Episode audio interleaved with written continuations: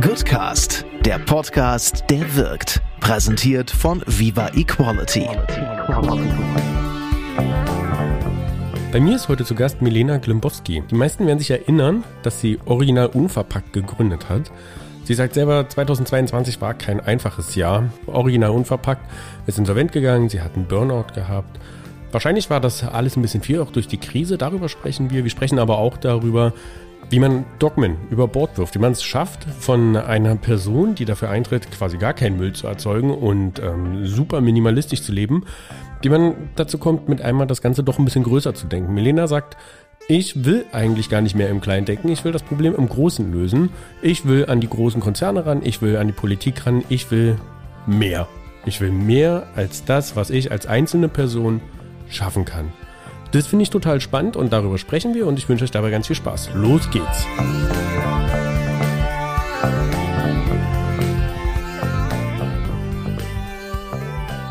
Hallo Milena, schön, dass du zu Gast bist im Goodcast.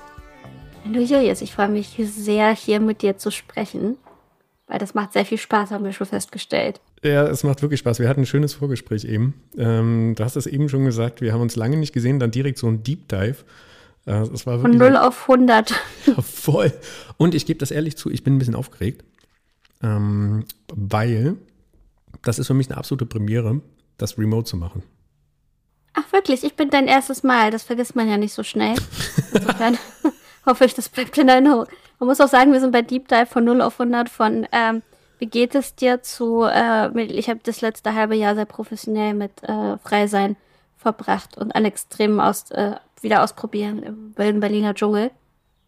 Insofern, ja, entschuldige. Aber das, äh, das, äh, damit meinst du dich, also Dinge ausprobieren im wilden Berliner Dschungel, das ist eindeutig, bist du. ja, das bin ich, nicht du, genau, ja, ja. Ja, wir müssen das gerade ständig. Ich kann dir gerne nächstes Mal Bescheid geben, euch Bescheid geben, äh, was so ansteht. Aber ich habe mir vorgenommen, einfach Ja zu sagen zu Dingen, die passieren und auch wieder ausprobieren und wieder das Leben mit vollen Händen so zu greifen. Für alle, die dich unter Umständen nicht kennen, muss man, ich würde es gerne einmal zusammenfassen. Also, ich habe mir zusammengeschrieben, du bist Zero Waste Vordenkerin, sowie Gründerin Gewesen. von. Ja, ja, das, das ist ja was, was man dann behält, oder? Okay. äh, Gründerin von Original Unverpackt, Autorin, du machst einen Podcast, du bist Speakerin, du bist Coachin, du bist Geschäftsführerin von Ein guter Verlag, du bist Minimalistin, du bist Mutter. Was habe ich vergessen? Ich bin nicht mehr Minimalistin. Ich kann dich äh, gerne gleich visuell durch meine Wohnung führen ich habe das Minimalistische für mich abgelegt. Das ist nicht mehr das Richtige. Auch das Zero Waste ist nicht mehr mein Lebensinhalt. Das Nachhaltige und das klimaorientierte, umweltorientierte Klimaaktivismus, das würde ich jetzt eher so heute beschreiben. Ähm, das war sehr lange mein Ziel. Ich habe auch viele Jahre wirklich fast müllfrei gelebt und auch sehr immer, lebe auch immer noch sehr ökologisch, behaupte ich mal. Ähm, nehme immer die ökologische Alternative, aber ich habe mich davon ein bisschen von dem eigenen Dogma, was ich mir auferlegt habe, befreit und es tat auch sehr gut. Und ich kann trotzdem guten Gewissens Dinge machen und dahinter stehen.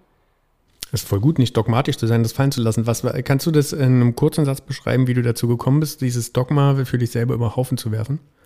Ja, also zum einen, ähm, klar, wenn ich auch nachhaltig und ökologisch konsumiere, kann ich damit soziale Aspekte stark verändern. Ich unterstütze oft Inhaberinnen geführte Läden oder Brands, die mit guten fairen Arbeitsbedingungen arbeiten. Also es hat einen sehr, sehr starken sozialen Aspekt. Ähm, aber die Klimakrise aufhalten kann ich damit nicht. Und diese, diese Erkenntnis plus, dass diese mehr vom CO2, vom persönlichen CO2-Abdruck, dass wir damit, ähm, dass wir persönlich für alles schuld sind. Ähm, als ich gehört habe, dass das eigentlich eine Werbekampagne eines Ölgiganten in den 70ern war, und das ist ja nicht nur ein Mythos, das war so, ähm, dann, ähm, also da gibt's wirklich Belege aus der Zeit, dann äh, denke ich mir, ah krass, ja natürlich, eigentlich sind die großen fossilen Konzerne an einem schuld. Und die Superreichen dieser Welt, die mit, die mit Privatjet zwischen Hamburg und Sylt hin und her fliegen.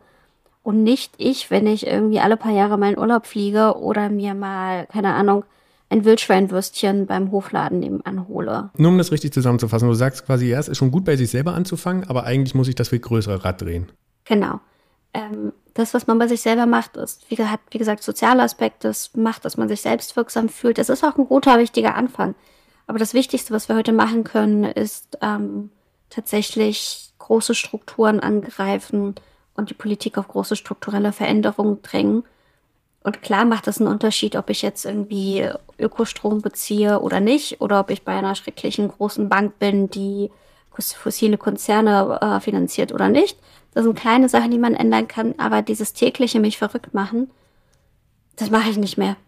Ich mache lieber die großen fossilen Kohlekraftwerk-Konzerne wie RWE und Co. verrückt als mich selber. Das ist so jetzt mein Lebensmotto. Vielleicht nenne ich den Podcast direkt auch so. Ich mache lieber andere verrückt als mich selber. Ja, das ist eine gute Idee. Das ist ein guter Titel.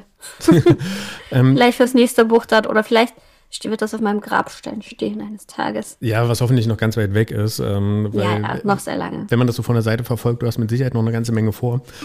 Ein kleiner Hinweis in eigener Sache. Der Goodcast wird von uns mit viel Liebe für dich produziert. Bitte gib uns ein bisschen Liebe zurück und vergiss nicht, den Podcast zu abonnieren und zu bewerten. Auch über Kommentare freuen wir uns wir müssen, glaube ich, wirklich, wir müssen ein bisschen zurück. wir haben jetzt quasi am Ende angefangen. Aber wir müssen weiter zurück. Also ich habe äh, vor kurzem hast du einen Beitrag auf LinkedIn geschrieben und den habe ich mir komplett rauskopiert und das ist, glaube ich, ein ganz guter Start, um quasi einmal dich selber einzuordnen oder zumindest von außen betrachtet. Die, ähm, die Insel, ähm, also du hast die letzten drei Monate folgendermaßen zusammengefasst. Die Insolvenz von OU, also original unverpackt, wieder Burnout, dann aber das Schreiben meines neuen Buches über Klimaanpassung, das jetzt im Sommer 23 bei Ulstein erscheinen wird. Und das Malen, was ich wieder für mich entdeckt habe. Frage, wie geht es dir jetzt gerade in diesem Moment? Ich bin ein bisschen erschöpft, aber glücklich. Also, ich habe gerade den PR-Wuselhusel äh, mit meinem neuen Buch, äh, Vorbereitung für die Premierenlesung. Ich durfte es schon in den Händen halten und bewundern. Es fällt so ganz viel so ein großer Stein fällt vom Herzen ab, weil es endlich da ist, dieses große, diese schwere Geburt. Ein Buch ist ja echt ein Projekt, wo viele Menschen mitmachen und ähm, einfach so viel Lebensenergie und Schweiß und Tränen, aber auch Liebe drin steckt. Und auch Hoffnung ein bisschen, weil ich wirklich hoffe, damit äh, viel aufklären zu können über Klimaanpassung. Und gleichzeitig ähm, bin ich ein bisschen, war es einfach echt, mit 22 war einfach mal das krasseste Jahr. Ich hatte einfach die Insolvenz von meinem ersten Gründung ähm, die auch für mich privat finanzielle Einschnitte bedeutet hat, weil ich für zwei Kredite persönlich gehaftet habe. Ich habe ähm, einfach ein komplettes Gefühl von Versagen und Aufgeben gehabt, aber auch absolute Erleichterung, dass endlich dieser Teufelskreis vorbei ist. Also Insolvenz ist immer schrecklich äh, auf vielen Ebenen, aber es hat einen Aspekt, nämlich es ist irgendwann ist dieser Teufel, ja, dieser dieses Angst haben davor halt vorbei. Irgendwann tritt dieser Horrorszenario auf und dann muss man sich dem halt stellen und damit umgehen. Und ähm, das war dann halt auch der Fall, dass ich dann wusste, okay, dann muss ich jetzt halt damit abschließen. Mit dem, was ich dachte, vielleicht mein Leben lang mit aufbauen werde können, original unverpackt. Und es war halt echt ein hartes Jahr davor. Und ich, ich habe auch immer echt gegengesteuert Maßnahmen genommen, um diese Firma zu retten, habe nochmal viel Geld reingesteckt privat und am Ende kam die nächste Krise um die Ecke, die uns einfach irgendwann Boden unter den Füßen weggezogen hat. Und irgendwann muss man doch, musste ich einsehen, dass ich aufgeben muss, dass es halt nicht anders geht. Und das war krass.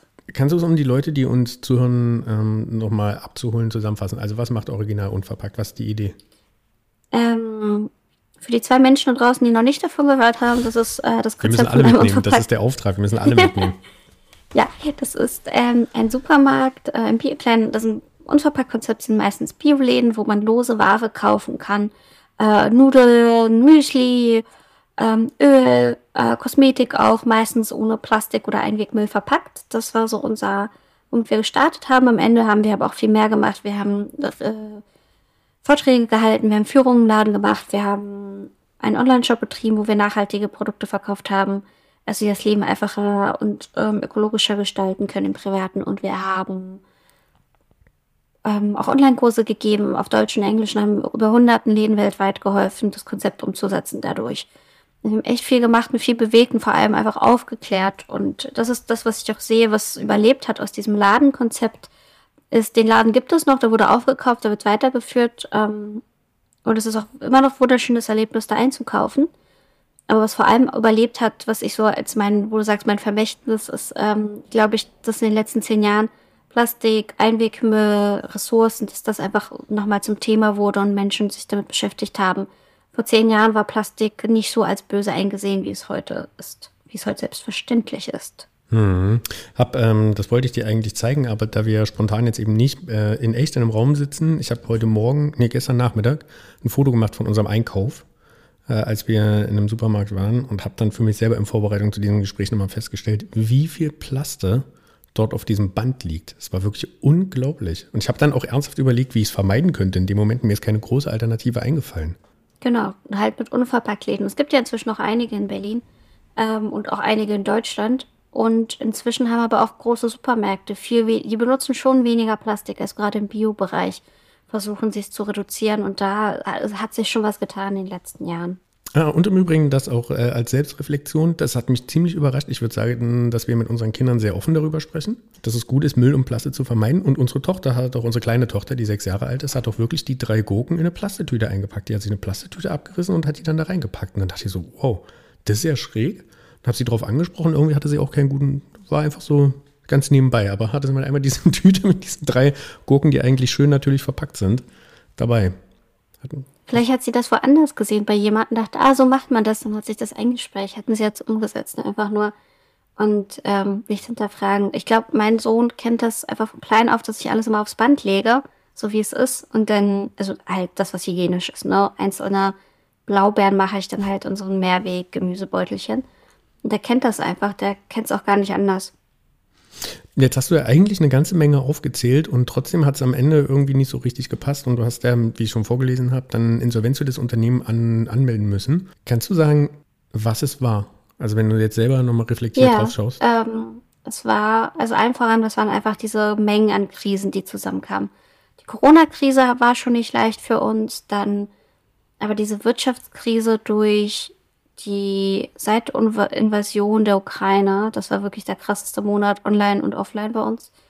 Ähm, das war einfach, die Leute hatten einfach Geld, Angst zu konsumieren, alles, was nicht absolut notwendig war und überlebensnotwendig. Und durch die Energiekrise sind ja auch die Preise einfach für alles gestiegen. Da war einfach weniger übrig am Ende des Monats und, und wir sind gar nicht teurer als als andere Bioläden, aber Bioläden an sich sind jetzt auch schon nicht das billigste von der Welt. Deswegen die Menschen, die vor einem Bioladen einkaufen waren, sind viele sind in den Supermarkt gewechselt. Die Supermarkteinkäuferinnen sind dann vielleicht zum Discounter gegangen. Und die Discounter-Einkäuferinnen sind dann vielleicht zur Tafel gegangen, weil einfach so viel weniger Geld am Ende des Monats übrig bleibt. Was auch noch hinzukam, ist, dass diese Preise, die gestiegen sind, meiner Meinung nach auch stark mit der Klimakrise wieder zusammenhängen. Wir haben in den letzten Jahren immer wieder öfter überall auf der Welt schlechtere Ernten. Jetzt zum Beispiel in Italien mit den Fluten, ne? das trifft ja auch die Landwirtschaft und den Risotto-Reis, den wir aus Italien beziehen. Ähm, die Dürre und, äh, und Fluten in Spanien, die jetzt aufgetreten sind, hängen auch wieder zusammen, ähm, wirken sich aus auf die Landwirtschaft. Oder es gab in Kanada eine ganz schlechte Hartweizengrießernte. Dadurch sind Nudeln überall auf der Welt teurer geworden. Es hängt ja alles zusammen. Und ähm, wir als Lebensmittelladen kriegen das natürlich doppelt und dreifach ab. Hm, super spannend. Das ist auch gleich eine Erklärung für mich, warum die Nudeln gerade so teuer sind. Danke dafür. ähm, genau, also es ist nicht nur das Öl, ne? es sind halt sehr viele verschiedene Produkte aus vielen verschiedenen Gründen. Du hast in einem äh, Interview mit dem RBB hast du einen schönen Satz gesagt und den würde ich gerne verstehen. Du hast gesagt, in Zeiten von steigender Inflation muss ich einsehen, dass eine Idee alleine nicht mehr reicht und die aktuelle Krise mich schlichtweg überfordert. Den zweiten Teil, Haken dran, ich glaube, da geht es ganz vielen Leuten so, dass sie krass überfordert sind, dass das wirklich auch alles super viel ist. Aber ich finde diesen, äh, gerade weil ich mich ja mit diesem Thema Social Entrepreneurship beschäftige, ja, wie meinst du das, dass eine Idee alleine nicht mehr reicht? Die Idee ist toll, die Leute finden sie immer noch gut, aber wenn, das, wenn man nicht genug Geld am Ende des Monats auf dem Konto hat, dann und auch schon so alles zu viel ist, also an finanzieller Belastung, an anderen Sorgen, die man so hat, dann macht man sich nicht mehr diesen kleinen Aufwand mehr, äh, noch zusätzlich in einen Unverpacktladen zu gehen, um da seine bestimmten Lieblingsprodukte zu kaufen, sondern man geht dann halt zu seinem Supermarkt und macht da einmal einen Rutsch und denkt sich, na gut, dann ist da halt Plaste drum. Also, ich merke das bei vielen anderen äh, ökologischen oder sozialen Firmenbrands, dass die einfach gerade schwierige Zeiten durchmachen. Wir hatten 2019 zum Teil war das irgendwie das Hochjahr für viele Unternehmen. Dann kam Corona, wo man sich eh nochmal neu aufstellen musste oder orientieren. Für viele. Und ja, dann kam halt die Ukraine-Invasion und das ist einfach, wenn es am Ende jeder Cent zählt, und ich verstehe das auch, die Perspektive der Kundinnen, dann, äh, oder wenn man einfach echt andere Sorgen hat, dann, ähm, dann denkt man halt nicht mehr in den kleinen Bioladen, den man unterstützen möchte. äh, und wo man doch so gerne ist, sondern denkt dran, okay, ich habe einfach gerade andere Sorgen. Und wenn das ganz viele Leute so machen, dann gibt es diesen Bioladen halt am Ende auch schnell nicht mehr. Und es haben ja sehr, sehr viele Unverpackt-Läden in diesem letzten Jahr geschlossen. Ich habe jetzt vorgestern mit einer telefoniert, die jetzt auch Insolvenz angemeldet hat. Das bricht mir einfach das Herz. Und das sind dann alles kleine Inhaber geführte Läden, da hängen immer Existenzen dran und Familien. Jetzt ist ja so, dass das, was du im Kleinen beschreibst, die Frage könnte man sich ja auch im Großen stellen. Ja? Also irgendwie dämmert uns allen, es wäre gut, nachhaltig zu leben und es wäre gut, auch ähm, ökologisch bewusst zu leben. Wenn aber das Geld im Portemonnaie immer weniger wird und dafür die Ware aber immer teurer wird, wie gestalte ich meinen Einkauf denn dann richtig? Es ist halt die Frage, wo man erstmal für sich sparen kann. Ich glaube, das kann jede Familie oder jede Person für sich besser beantworten. Bei mir wäre es zum Beispiel der Kaff das Kaffee trinken gehen außerhalb des Hauses und das Brötchen schnell am Bahnhof, wo ich locker einsparen könnte. Und was ich auch versuche zu machen, was mir sehr schwer fällt, um dann halt mehr Geld in qualitative Lebensmittel zu stecken. Bei anderen ist es vielleicht die Fernreise, weil sie gemerkt haben, das Fliegen ist jetzt auch irgendwie teurer geworden seit Corona, was ich ja aus Umweltschutzgründen wiederum gut finde. Also es ist ich glaube, ich kann das gar nicht so pauschal sagen. Da hat jeder seine Prioritäten. Für mich ist es halt, meinen Werten entsprechend zu konsumieren wichtiger. Also ich versuche weiterhin faire Kleidung zu kaufen, aber wenn, dann halt seltener und dann gehe ich halt öfter irgendwie doch Secondhand irgendwas und nehme mir, versuche mir die Zeit rauszunehmen, Secondhand irgendwas Geiles zu finden. Auch ein Privileg, ne, wieder Zeit haben. Zeit haben, shoppen zu gehen. Also es ist viel eine Frage der Privilegien, was dann wichtig ist und wo man überhaupt sparen kann. Es gibt Familien, die können nicht gar nirgendwo sparen. Es gibt die Familien, die, genau, die machen dann halt nur noch ein oder zwei Urlaube statt drei Urlaube pro Jahr. Ne? Also das ist schwer, sich irgendwie zu vergleichen. Für uns, die wir in der Stadt leben, du lebst ja quasi auch in der Stadt. Weil, da muss man dazu sagen, wir beide sitzen nicht in Berlin, sondern du sitzt gerade wo? In Eberswalde, das ist eine nette kleine Kleinstadt bei Berlin. Und du? Ich sitze in Berlin. Ach so. ich sitze nicht in Berlin. Okay, es klingt so, als wärst du auch nicht in Berlin, da war ich gespannt, wo du jetzt äh, plötzlich rumhängst. Nee, nee, ich sitze in Berlin und du sitzt in Eberswalde. Ähm, wie erklärst du den Leuten vor Ort, was Nachhaltigkeit ist? Muss ich nicht. Hier ist die Hochschule für nachhaltige Entwicklung. Die wissen alle, was Nachhaltigkeit ist. okay, die Frage war zu kurz gegriffen. Ähm, also, wir haben, äh, meine Lebensgefährtin und ich, wir haben relativ viel Verwandtschaft in Sachsen-Anhalt, in Thüringen und die leben zum Teil schon echt krass dörflich. Das heißt, bei denen spielt das Thema Nachhaltigkeit einfach eine ganz andere Rolle, nämlich schlicht gar keine. Zumindest weitestgehend keine, Nach äh, keine, keine Rolle. Es ist klar, also das äh, kann man sagen, bei denen kommt das Problem auch an. Die haben einen Dorfteich und der Dorfteich, der hat im, ich würde sagen, in den letzten fünf Jahren einen Meter Wasserstand verloren. Also denen ist schon klar, da passiert irgendetwas. Aber wie mache ich denen klar, dass es gut ist, nachhaltig zu leben? Dass es gut ist, nicht mit der AIDA zu fahren, dass es gut ist, nicht jeden Kilometer mit dem Auto zu fahren. Was, was, was sage ich denen? Das ist tatsächlich eine schwierige schwieriges Gespräch und die ExpertInnen empfehlen, Gemeinsamkeiten suchen. Also wie diesen Teich und nicht nur zu erklären, wie genau die Auswirkungen sind, das ist dann vielleicht doch zu groß, zu konfus, sondern eher Gemeinsamkeiten, wie sie in, wichtig eine autarke Stromversorgung, weil sie irgendwie sicher leben wollen. Also da kann man auch, ähm, anstatt dass man so sagt, irgendwie die Klimakrise und der Teich und so kann man lieber anfangen mit Renaturierungsmaßnahmen in der Umgebung würden helfen, diesen Teich und auch andere wieder ähm, äh, so zu gestalten, dass da mehr Wasser gespeichert werden kann, dass Vögel sich wohler fühlen und so weiter. Also gucken, wo konkret kann man da ansetzen, wo sind die Gemeinsamkeiten, wo sie dir zustimmen. Und von da kann man aufbauen, sich langsam annähern. Tatsächlich kann man gerade Leute, die ganz andere Ansichten haben, können gerade Familienmitglieder und Menschen, die viel Vertrauen genießen, sie am ehesten noch überzeugen. Und da lohnt es sich halt auch dran zu bleiben. Ähm, auch wenn es echt viel Geduld braucht und ähm, ich auch schnell auf 180 bin, wenn mich das so aufregt. Ähm, dann gibt's aber auch noch ähm, den Aspekt, was ich so ein bisschen auch versuche zu machen mit meinem neuen Buch, Überleben in der Klimakrise ist der Titel. Ja, ähm, Überleben in der Klimakrise, warum wir jetzt über Klimaanpassung sprechen müssen. Genau. Klimaanpassung ist so ein bisschen der, das trojanische Pferd. Damit können auch Leute was anfangen, die es eigentlich nichts mit Klimaschutz im Hut haben. Weil die sehen ja, okay, da im Teich ist weniger Wasser. Sie sehen, irgendwie wird es im Sommer krass heiß. Was bedeutet das eigentlich für uns? Was bedeutet das für die äh, Energieversorgung, für die Trinkwasserversorgung, für die Landwirtschaft? Also diese ganzen Themen. Also es ist dann so ein egoistisches Verhalten oder Interesse, aber es ist halt da.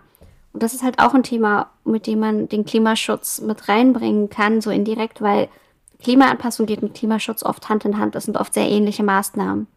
Manche haben, sagen, Renaturierung ist wichtig aus ähm, Biodiversitätsgründen. Ähm, Renaturierung heißt zum Beispiel, dass Flüsse, die begradigt wurden, wieder ihren ursprünglichen Verlauf nehmen dürfen, dass die Uferbebauung weggenommen wird, dass, wenn es Hochwasser ist, dass sie das Wasser in die Fläche kann, in die Auen und landwirtschaftliche Flächen überspült. So ganz viele kleine Maßnahmen. Ähm, und dann kann man halt sagen, ja, das ist nicht nur gut für die Tiere und Insekten und Co., sondern das ist auch gut für, wenn Hochwasser oder Starkregengefahr ist, dass dein Haus nicht weggespült wird. Weil dann kann sich das Wasser in der Fläche verteilen. Das ist für alle sicherer.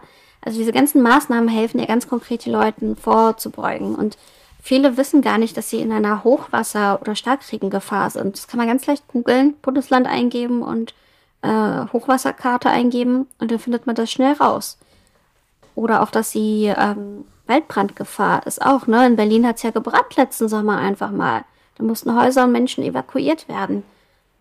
Ähm, genau, Hochwasser hatten wir Dürren, Trinkwasserversorgung ist auch schon mal in Deutschland zusammengebrochen. Und dann natürlich das Thema Energie. Energie ähm, kann genauso leicht zusammenbrechen, weil unsere Kohle- und Gaskraftwerke totale Sensibelchen sind. Die brauchen Kühlwasser. Und wenn es zu warm ist oder wir zu wenig Wasser haben, was ja immer mehr der Fall ist, kann man die nicht mehr kühlen. Das heißt, die resilienteste Art der Energieversorgung sind eigentlich erneuerbare Energiequellen mit Speicherkapazitäten. Und ähm, das ist natürlich wieder Klimaschutz. Also es geht alles so Hand in Hand. Was heißt denn Klimaanpassung? Klimaanpassung heißt, dass wir, die Klimakrise ist ja hier, ihre Folgen sind auch hier, die werden von Jahr zu Jahr schlimmer. Also nicht nur im globalen Süden, sondern halt hier in Deutschland. Auch in der Stadt, gerade in der Stadt. Und dass wir uns diese Folgen anschauen und gucken, wie wir uns vorbereiten können, um unseren Wohlstand und unsere Sicherheit aufrechtzuerhalten. Ähm, also zum Beispiel, du lebst in der Stadt, ne? Wenn es heiß wird im Sommer, gab es ja auch letzten Sommer. Was hast du gemacht letzten Sommer, als es richtig heiß wurde? Ich erinnere mich, dass es super heiß war. Ähm, ich erinnere mich aber Man auch, ist dass. zu Hause geblieben, ne? Ja, ich erinnere mich auch, dass alle anderen mehr über die Hitze geklagt haben als ich, weil mich das nicht ganz so doll stört. Aber ich verstehe, worauf du hinaus Ah, willst. okay. Es ist super Also heiß. mich stört es ganz toll, bei mehr als 30, 32 Grad macht mein Kreislauf schlapp und ich kann nicht raus. Ja, ich bin leider sehr empfindlich. Ich bin wie so ein Gaskraftwerk. ich kann dann halt nicht raus. Das heißt, was ich gemacht habe, war, ich habe Südseite, ich habe äh, Arbeitszimmer und Wohnzimmer sind bei mir zur Südseite hin. Ich habe die von außen mit Rettungsdecken abgeklebt, damit die schön das Licht äh, äh, spiegeln. Das halt über ein, zwei Wochen lang. Äh, drin Vorhänge zu ähm, und halt alle Tricks, die es so gibt, angewandt. War halt immer nur morgens und abends draußen, um nicht äh, umzufallen und so. Und das war halt echt anstrengende Zeiten. Das war für mich anstrengend, das war für meinen kleinen Sohn anstrengend. Ähm, und dann hockt man halt viel zu Hause rum, ne? Ähm, Das stimmt aber, ich erinnere Ja. mich, das auch beobachtet zu haben, dass mit einmal sehr viel mehr Fenster mit Alu, mit diesen Aludecken bekleidet waren. Ganz wichtig von außen, nicht von drin, sonst äh, springen, werden die Fenster aufgespült, das Glas springt sich auf. Also es war keine geile Zeit und immer mehr Menschen holen sich Klimaanlagen, verständlich, ne? Klimaanlagen ähm, sind dann verbrauchen Strom und ähm, geben die Energie dann in Form von Wärme ab. Das heißt, es heizt sich alles noch mehr auf. In den Städten haben wir viel Beton, wenig Wind, wenig durch, äh, so Luft, die einfach mal eben durchzieht. Das heißt, die Stadt heizt sich noch mehr auf, der Beton speichert die Wärme. Nachts ist es auch noch warm, es kühlt sich wenig ab und dann haben wir diesen Wärmeinseleffekt. Das ist halt scheiße. Dann wird es richtig heiß in der Stadt und wird nicht wirklich kühl. Und das ist, deswegen müssen wir in der Stadt viel umbauen, viel verändern, ähm, damit es sich auch langfristig in der Stadt aushalten lässt. Es gibt ja Städte natürlich in anderen Ländern, die eh schon immer ein bisschen wärmer waren als hier in Berlin, in Deutschland, ne? Aber die haben andere Strukturen, die haben andere Fassaden, die haben, wurden schon ganz anders konzipiert als Berlin oder München oder Hamburg. So. Und wir haben halt viel mehr zu tun, äh, um eben auf, ja, damit klarzukommen. Ein bisschen provokant, ja. Also für mich ist das alles total nachvollziehbar. Und trotzdem wirst du ja wahrscheinlich mit dem, was du sagst, regelmäßig äh, krass auf Ignoranten stoßen. Was machen wir mit den Ignoranten? Was machen wir mit denen, die sagen, mir doch Wumpe, ne, aus meiner Leitung kommt Wasser raus, die BSR, die holt mir Müll ab, also Berliner Stadtreinigung hier in Berlin.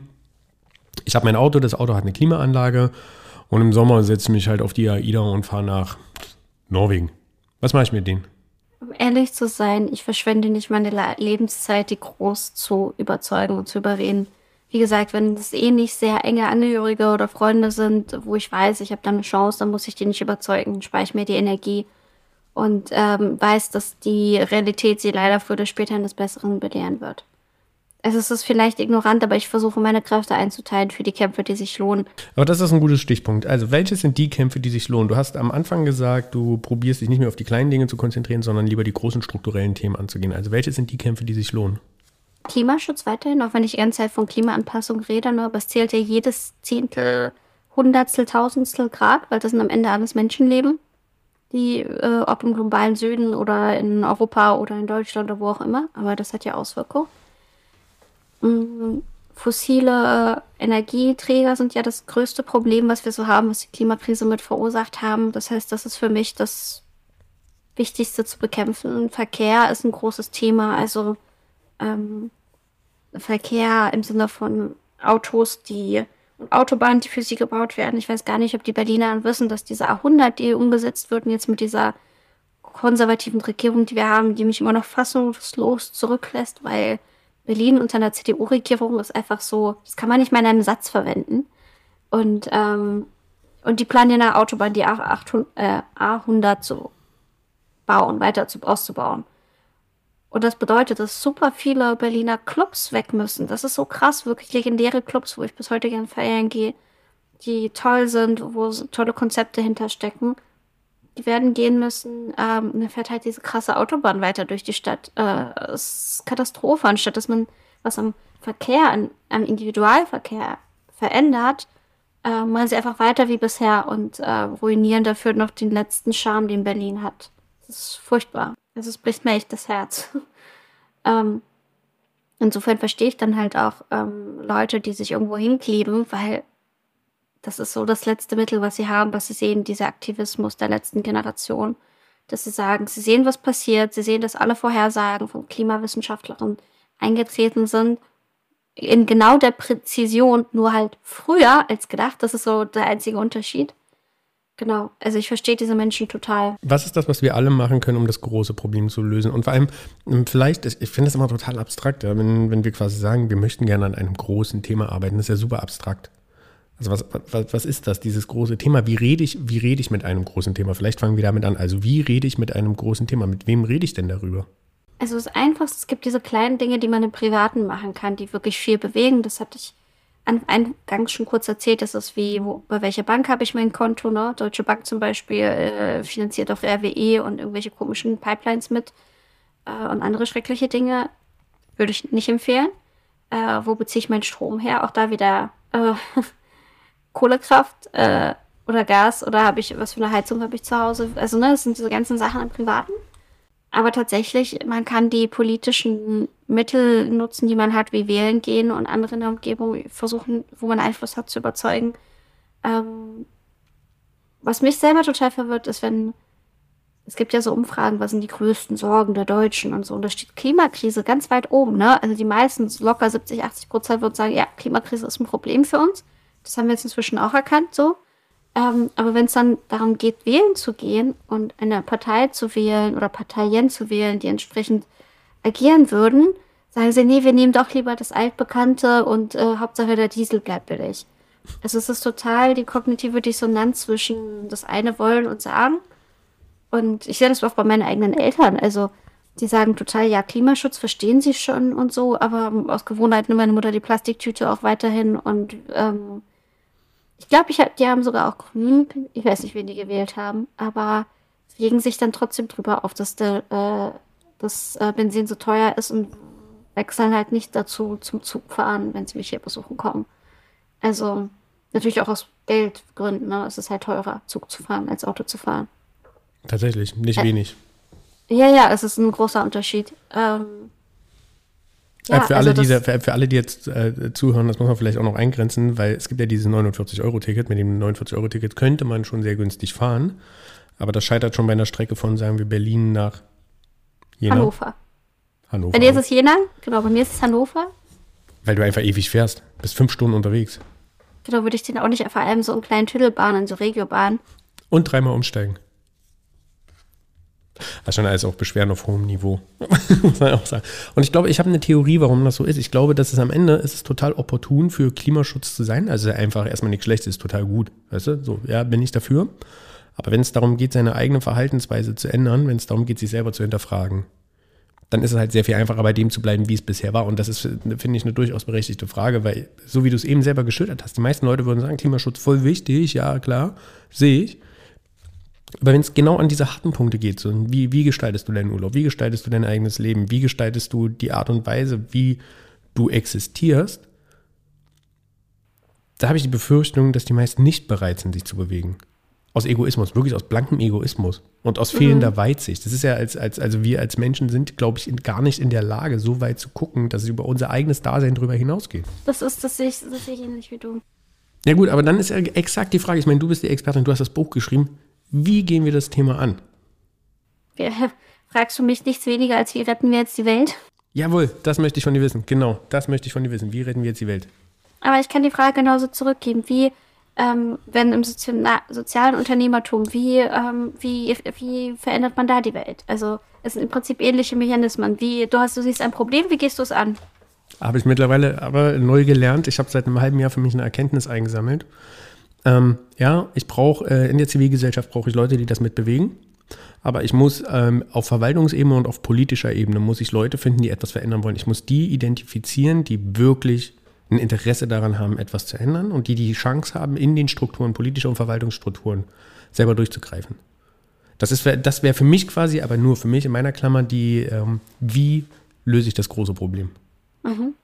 Genau, also politisch, ne? Und wenn man dann mit diesen politisch äh, Menschen, politisch exponierten Menschen spricht, aka PolitikerInnen, habe ich auch sehr viel gemacht in den letzten Jahren, dann sagen die immer eins, wir brauchen die Unterstützung aus der Bevölkerung. Wir können diese harten Sachen nicht durchzwingen, wenn die Bevölkerung nicht dahinter steht. So, und dann ist bald zurückgeworfen die Bevölkerung und die Bevölkerung sagt, ich will nicht, ich dittete und ich verstehe es auch nicht, weil die Medien nicht genug aufgeklärt haben oder die Person sich einfach nicht aufklären lassen will. Ne? Gibt's ja genauso. Und dann kann man den Ball wieder zurückspielen an die Medien und an die Politik. Das ist dann so ein, ähm, Teufelskreis, wo man sich so einen Ball hin und her wirft.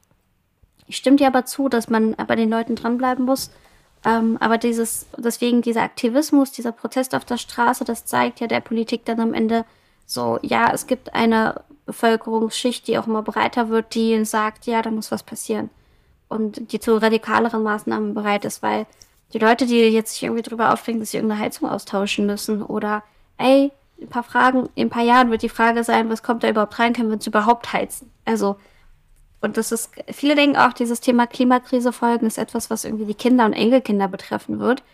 Das ist ein Thema, das wird auch noch die heutigen Rentner äh, erwischen. So. Ich glaube, das ist denen einfach nicht klar.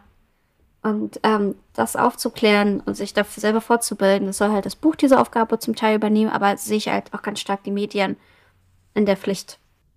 Ja, total. Ich glaube, ich ähm, würde ergänzen, Medien total als Aufklärung ähm, und am Ende sind es wahrscheinlich ähm, die Non-Profits und die NGOs. Und da würde ich den Bogen zu den Politiker und Politikerinnen spannen.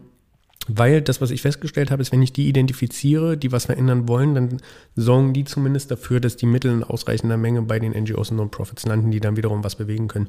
Aber ich gebe dir recht, es ist ein total schwieriges, äh, total schwieriges und Feld. Was du ja auch machst, du versuchst nicht irgendwie, du sagst nicht, ich will die Armut abschaffen, sondern du nimmst dir ein Thema vor. Und so ist es auch mit der Klimakrise. Man kann halt nicht sagen, ja, ich halte jetzt die Klimakrise aus, sondern ich muss mir einen Aspekt rausnehmen, wie Verkehr und dann die A100 in Berlin. Oder ähm, Privatjets verbieten. Oder generell Kurzflüge verbieten. Oder man nimmt sich das Thema äh, Kohlekraftwerke vor und geht äh, ging nach Lützerath oder in andere Dörfer und protestiert da und versucht Wälder und diese Dörfer zu retten vom Abbaggern. Also man versucht nicht gleich alles auf einmal zu retten, sondern man nimmt sich einen Aspekt und engagiert sich da. Meine letzte Frage an dich. Mit welchem Song möchtest du diesen Podcast gerne beenden? Oh, das ähm, von Dota Kehr heißt sie genau und mein Lieblingslied von ihr ist Für die Sterne. Sehr gut. Und während ich das Ganze langsam von unten einspiele, verabschiede ich mich von dir und danke dir ganz herzlich für deine Zeit. Ich danke dir. Ich kenne einen Jungen, so seltsam und weise. Manchmal ist er Stunden ganz versunken und leise, dann wieder wild kaum zu halten, als wäre er erfüllt von Naturgewalten. Er sagt, ich bin nicht hier, um mich zu bemühen. Ich bin hier, um zu blühen. Ich bin hier, um zu blühen. Ich bin nicht hier, um dir zu gefallen. Ich bin nicht hier, um dir zu gefallen. Ich weiß noch genau, wie wir uns trafen. Der Himmel war blau. Hatte schlecht geschlafen. Er saß gegenüber in einer Regionalbahn und erzählte über Dinge, die mir vorher egal waren. Er sagt, ich bin nicht hier, um mich zu bemühen. Ich bin hier, um zu glühen. Ich bin hier, um zu blühen. Ich bin nicht hier, um dir zu gefallen. Ich bin nicht hier, um dir zu gefallen.